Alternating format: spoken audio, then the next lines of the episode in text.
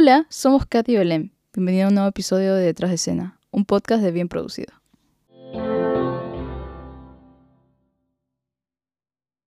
Hola, ¿qué tal? El día de hoy nos encontramos con Renata, productora musical.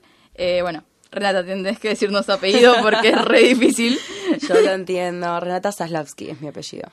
Bueno, bienvenida, gracias por sumarte. Eh, Gracias a ustedes. Datazo que yo juraba que era Zavarsky. No, igual me han dicho Salsavsky, me han dicho cualquier cosa, estoy totalmente acostumbrada. Por eso es Zasla, mi apellido, por todos lados. Me el documento.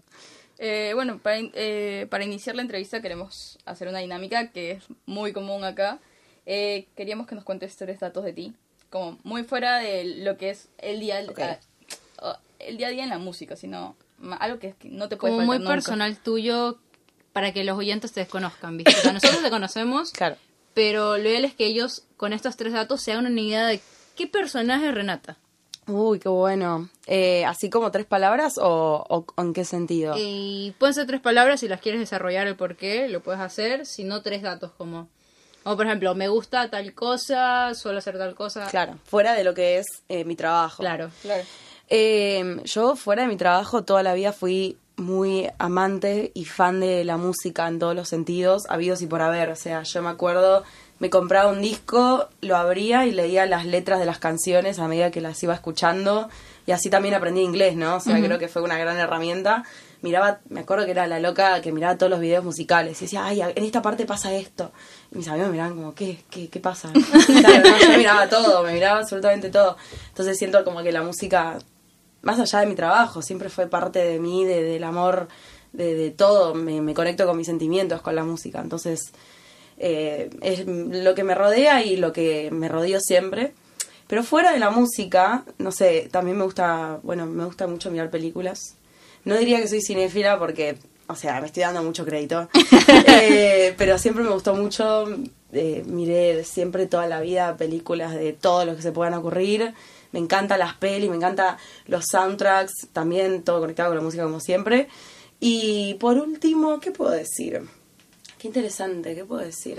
Eh, siento que soy una persona que soy muy indecisa. Eh, Siempre pasé por muchos aspectos de todo. Estudié un año de política. Y, Wow, eso sí, no sabía. sí, eh, me, egre- me egresé de una escuela técnica. Ajá. Hice especialidad eh, gestión administrativa. O sea, yo estudié en la secundaria contabilidad, derecho, administración de empresas. Y yo salí y dije, me voy a ir a estudiar relaciones internacionales porque me encanta. Claro, estuve un año y me quería matar. O sea, en la primera reunión dije, vamos a tener que estudiar esto por 10 años. Y dije, no es para acá. Así que me fui, estuve en la pandemia y después de muchos meses sin saber qué hacer, elegí producción musical. Entonces creo que la palabra indecisa Va muy puede bien. ser. Pero una vez que encuentro lo que me gusta, no me muevo. O sea, siento que con eso me quedé. ¿Sabes que con lo que dijiste, creo que los oyentes van a estar así de, bueno, vamos a hablar de política, vamos a hablar de películas o vamos a hablar de música? ¿De qué vamos a hablar? No. Vamos a enfocarnos, eh, creo que en la música, ¿no? Sí, sí, sí. Me encanta. Eh, mi etapa antes de, de todo, algo que se me acaba de ocurrir era preguntarte, ¿te decías que no te considerabas cinéfila, pero te consideras melómana? Y yo creo que la palabra melómana es una palabra muy discutida, creo, eh, dentro de, de- del amor a la música, ¿no? O sea, yo siento que sí, me gusta mucho la música, tranquila, o sea, yo podría decir que soy melómana, pero también conozco gente que es muy culta en la música. Siento que ahí hay una diferencia enorme. Para ser melómana, puedes tener cualquier definición de ser melómana, no hay una sola definición, creo.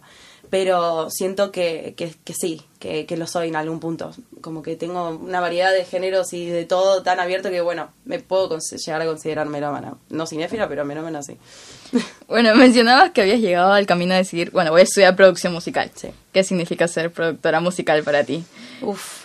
Tenía una pregunta subjetiva en pregunta subjetiva, ¿viste? Me encanta igual. Eh, mira, yo creo que a lo largo de no solamente de la carrera, sino de mi trabajo, la producción es una palabra muy amplia. Es una palabra súper amplia. Aplica para todos los sentidos de lo que es la industria. Puedes producir la música técnicamente, podés hasta estar en parte de producción de un show, pero también tenés partes de producciones fuera de lo que nosotras conocemos como la palabra producción de eventos, ¿no? La producción vos te pensás a alguien que está caminando en el escenario, solucionando temas detrás, pero también hay partes de producción dentro de mi trabajo en prensa, que tiene que ver con solucionar problemas y solucionar eh, diferentes cosas que vos tenés que ir encontrando en tu camino, que son más, eh, ¿cómo se dice? Como tácticas en algún punto, ¿entendés? Pero todo tiene que ver con la producción. Pero para mí una frase que define la producción a la perfección es solucionar problemas. A mí me encanta solucionar problemas. Yo creo que toda la persona que estudia producción sabe que vos vas ahí a solucionar problemas. Y si no hay problemas es decir, uy, ¿qué está pasando que no hay problemas? Qué raro. Eh, pero para mí es eso, ser productora. Nunca voy, nunca voy a olvidar cuando llegaste a la muestra. No, había, no sabías tocar ningún instrumento. Y el profe, Tú llegaste con el. Creo que era el triángulo, la pandereta. Y el profe sí. Sí, sos productora. no serví para hacer música. Y yo ya sabía, yo dije, mira, todo bien, te respeto, pero yo no puedo. O sea, ni el triángulo, Yo me gusta la producción. Pero bueno, sí, sí, sí, olvídate. Nada, pero resolviste un problema y ahí está, ¿viste? La producción va en tu sangre. Se así. Se resuelve siempre. Hablando un poquito del trabajo, eh, sabemos que tú trabajas para una productora fuerte aquí en Argentina. ¿Cómo ha sido para ti ser parte del grupo de personas que han hecho realidad cientos de conciertos? Como tú dices, o sea, ser productor es resolver problemas, pero más allá de eso también creo que aporta un poquito a tu definición, es hacer realidad lo que el deseo de tantas miles de personas de ir a ver a su artista favorito y, y cómo te sientes tú con eso, ¿no? Hoy en día que tú puedes decir, wow, fui parte de ese staff. Sí, y es una locura. O sea, es, muy, es algo muy difícil de entender. A mí, un ejemplo que les voy a dar específico que me pasó esto que vos me estás diciendo en Coldplay.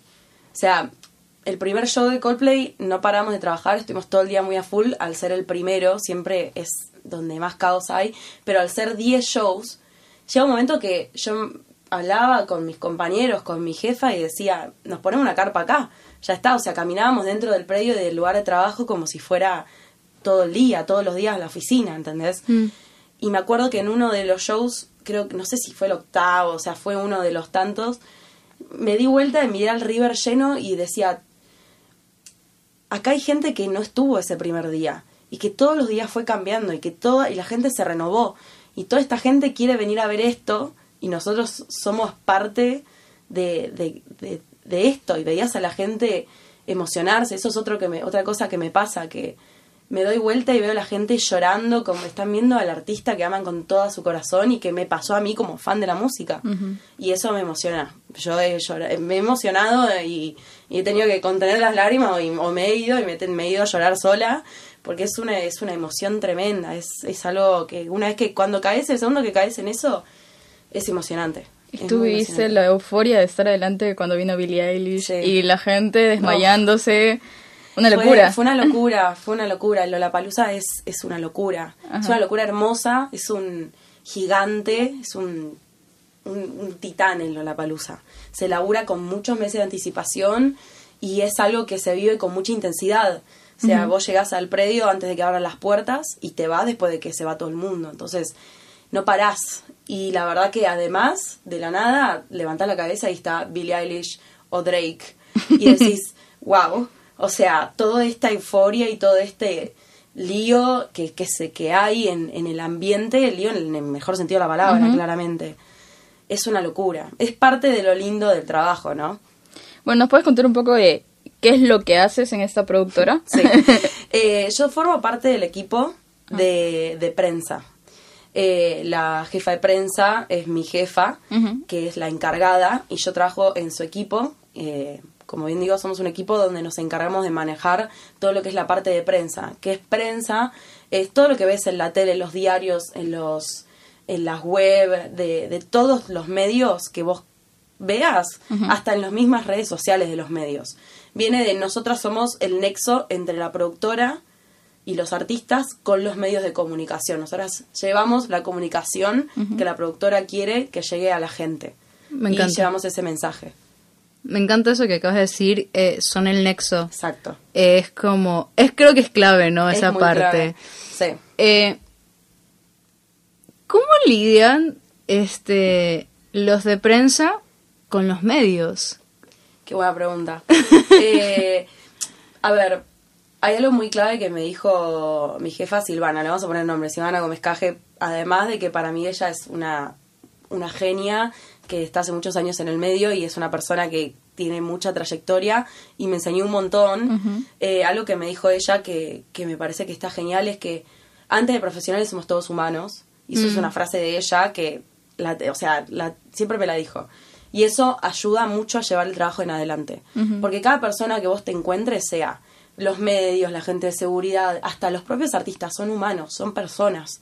Y una vez que vos humanizás a las personas, es mucho más fácil poder llevar eh, cualquier situación. Hasta cuando te cruzas en backstage a un artista, bueno, puedes ir corriendo a abrazarlo, porque tenés que ser profesional. Claro. Y eso es- entonces ahí tenés que humanizar. Ves a Chris Martin y decir hello, porque sos una persona, tenés que saludarlo como cualquier otra.